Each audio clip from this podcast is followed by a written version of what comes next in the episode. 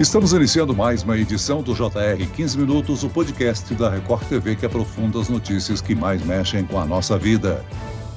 Pessoas que foram vítimas de um assalto ou que passaram por uma situação de violência podem desenvolver traumas. Medo de sair de casa, dificuldade para fazer atividades do dia a dia, são comportamentos comuns para quem enfrentou momentos de muito medo. A série especial do Jornal da Record da semana trata desse assunto. As reportagens mostram casos de sequestros que deixaram marcas profundas nas vítimas. Quais são as principais explicações para o estresse pós-traumático? Como tratar o impacto destes episódios de violência sobre as vítimas? Quando essas pessoas devem buscar ajuda? O 15 Minutos de hoje esclarece essas e outras dúvidas com a psicóloga Liliana Seger. Muito bem-vinda ao nosso podcast, doutora. Olá, Celso, obrigado pelo convite. Quem nos acompanha nessa entrevista é o repórter da Record TV, Fábio Menegatti. Ô Fábio, vários eventos e experiências aterrorizantes podem levar ao surgimento do estresse pós-traumático. Mas o Jornal da Record tem relatado casos ligados ao sequestro. Os traumas são difíceis de superar, não é mesmo? Oi, Celso. Muitíssimo obrigado pelo convite. Olá, doutora. É um prazer te reencontrar aqui. Exatamente, Celso. Atualmente, a população vive né, em um momento social de bastante crueldade, vamos dizer assim. O número de sequestros é cada vez maior. E a violência é usada muitas vezes para intimidar as vítimas e também seus parentes. Olha só, só no estado de São Paulo foram registrados mais de mil casos de sequestros relâmpago no ano passado. É o maior número dos últimos 15 anos. E eu vou ser sincero para vocês, viu? Fazendo essa reportagem, eu particularmente fiquei assim impressionado, não só com a questão dos traumas, mas também com os depoimentos que muitas vezes deixam a gente assim pensativos, viu? Vou ser sincero. E Celso, as marcas são profundas, viu?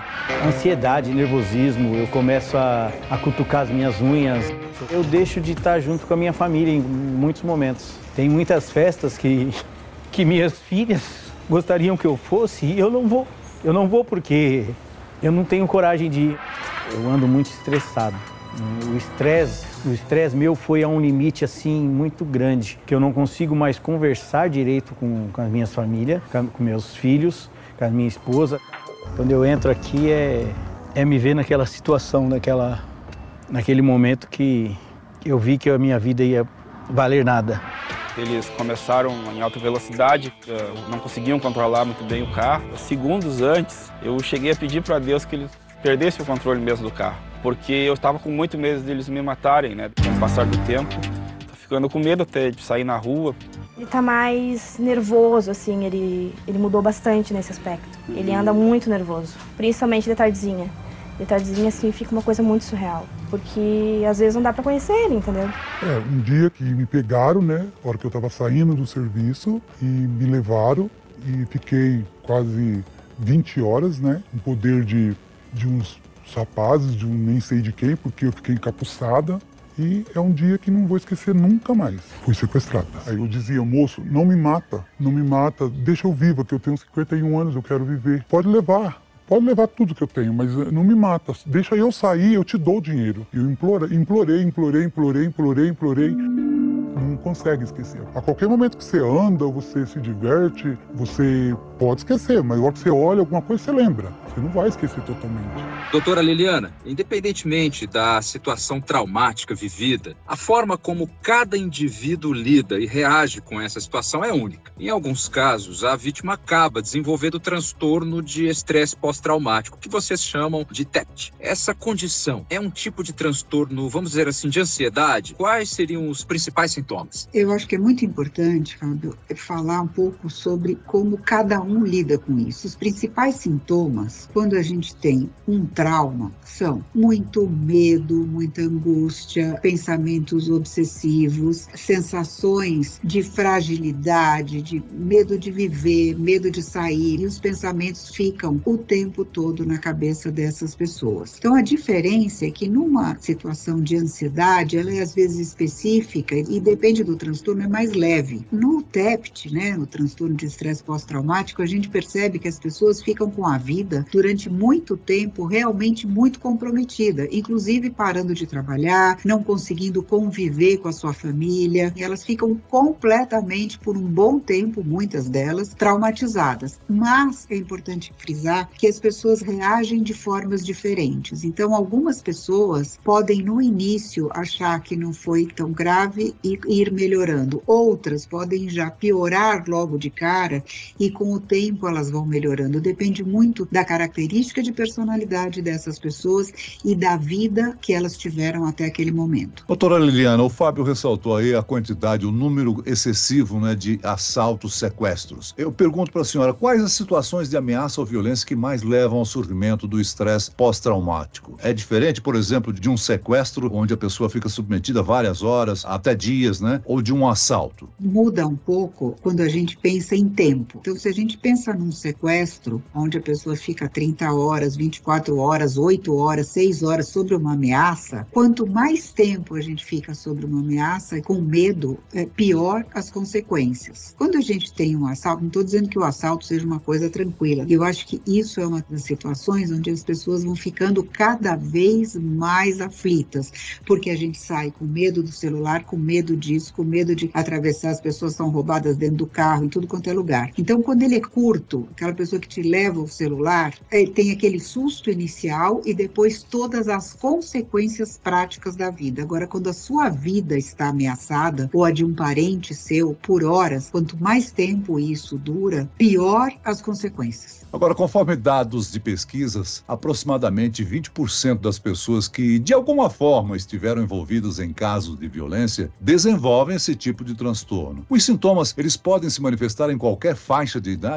E eu pergunto, como identificar, hein, doutora? A gente consegue identificar, inclusive, desde a criança pequena que participa de um sequestro, de um assalto, até um, um idoso. Como é que a gente identifica os sintomas? É muito fácil no transtorno de estresse pós-traumático a gente identificar, porque essa pessoa, ela passa a ser uma pessoa medrosa, temerosa, ela desenvolve crises de ansiedade. Por exemplo, se ela foi ameaçada numa determinada rua, qualquer rua parecida, ela já não quer sair de casa. Se a coisa aconteceu no carro, ela tem medo de ir para o carro. Se foi no trabalho, ela não quer ficar em ambientes fechados. Então, ela começa a generalizar o seu medo e qualquer situação que a lembre ou que ela se sinta num momento de vulnerabilidade, ela começa a desenvolver esses sintomas. São muitas vezes não dorme mais, não come, ou come demais, ou dorme demais. A gente percebe a pessoa fica realmente num modo de comportamento muito diferente daquele que ela tinha. Doutora, ainda falando de pesquisa, é, no Brasil nós temos levantamentos que mostram que a cada cinco mulheres vítimas de violência doméstica, três apresentam algum sintoma do transtorno. A senhora acredita que o atendimento às vítimas de violência doméstica precisa levar isso em conta também e incluir algum tipo de tratamento desse problema? Sem dúvida nenhuma, né? Ah, eu acho que cada vez mais as pessoas precisam de uma ajuda em relação à saúde mental. Então, por exemplo, quando a gente fala de vítimas de violência doméstica, e como a gente estava falando do estresse pós-traumático, não é uma coisa que acontece uma única vez. Essas pessoas vão vivendo estas situações. Então, quanto mais tempo elas ocorrem, mais assustadas e mais temerosas em relação ao seu agressor. Quando elas conseguem ir fazer uma denúncia ou sair de casa, ou se sentem mais um pouquinho mais fortes, ou elas têm apoio de alguém que diz vai lá, vamos denunciar, elas precisam sim saber como lidar com esse agressor dali para frente, porque muitas vezes elas têm que voltar para esse lugar,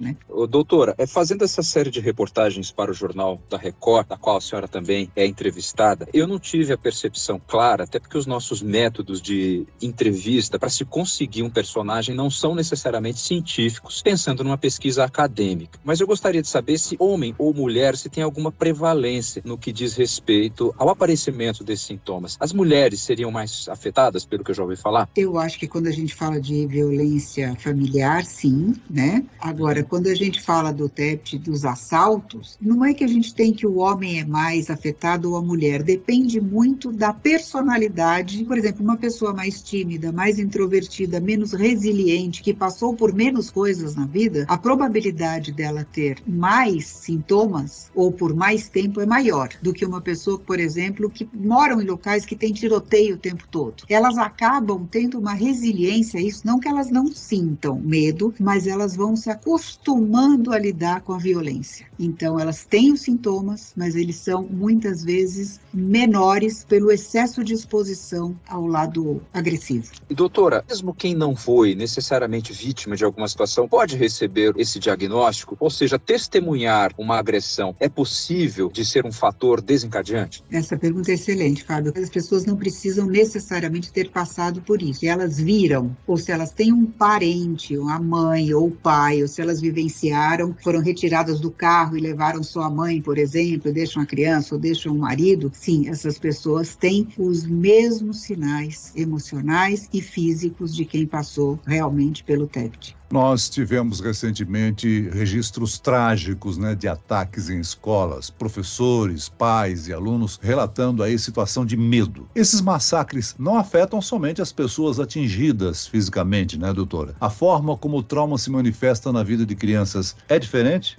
Na verdade, mesmo as que não foram literalmente agredidas, mas elas viram os colegas serem agredidos, ou elas estão, às vezes, em outra sala. Isso desencadeia, novamente, um medo de que isso possa vir a acontecer com elas. Então, também elas têm crises de ansiedade, podem começar a não dormir, a não comer, a não querer ir para a escola. Por isso que é tão importante que esses professores sejam instrumentalizados, que hajam psicólogos ou profissionais de saúde mental para ajudar que essas crianças falem sobre isso e coloquem esses medos e essas ansiedades para fora. Não adianta você falar, não, calma, já passou, não foi nada. Foi sim, foi muito sério, muito importante e elas têm medo de que isso volte a acontecer. Agora, essas crianças estão usando aí as redes sociais mais do que nunca, né? Como privar esse público dessas informações violentas provocadas pelas ameaças e pelos ataques? Muito difícil, né? As pessoas acabam vendo coisas, muitos por medo ou por desejo de ter um certo controle, de tentar saber como é, como foi, o que ela poderia fazer. E outras pessoas acabam olhando para essas ameaças, essas crianças que acabam sendo muitas vezes vistos como um herói por pessoas que já têm transtornos. É o que eu digo, nunca é do nada. As pessoas precisam começar a prestar atenção, porque essas crianças, esses adolescentes ou esses adultos já deram inúmeros sinais é que as pessoas às vezes não estão olhando. As crianças estão soltas, as famílias não estão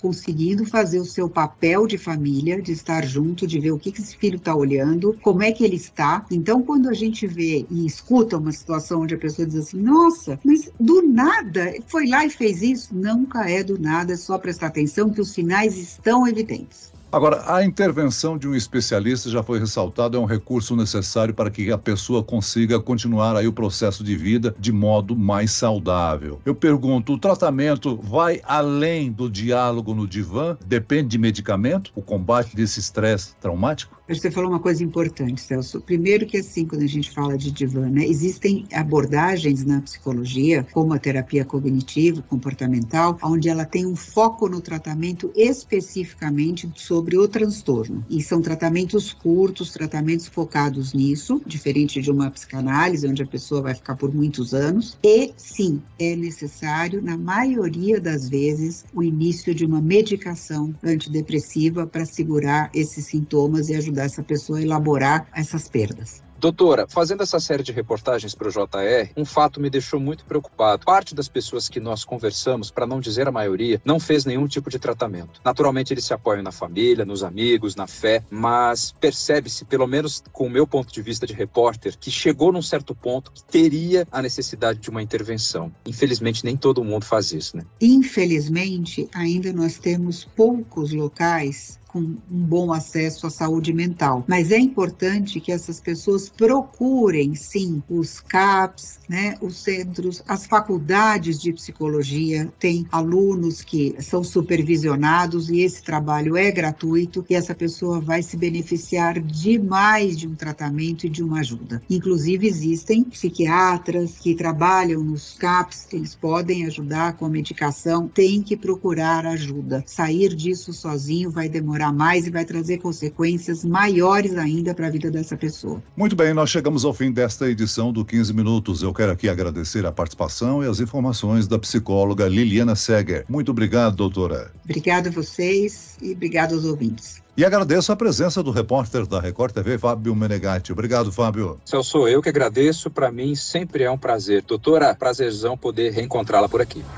Esse podcast contou com a produção de David Bezerra e dos estagiários Fernando Russo, Lucas Brito e Cátia Brazão. Sonoplastia de Marcos Vinícius, coordenação de conteúdo Edivaldo Nunes e Deni Almeida, direção editorial Tiago Contreira, vice-presidente de jornalismo Antônio Guerreiro. E eu, Celso Freitas, se aguardo no próximo episódio. Até amanhã.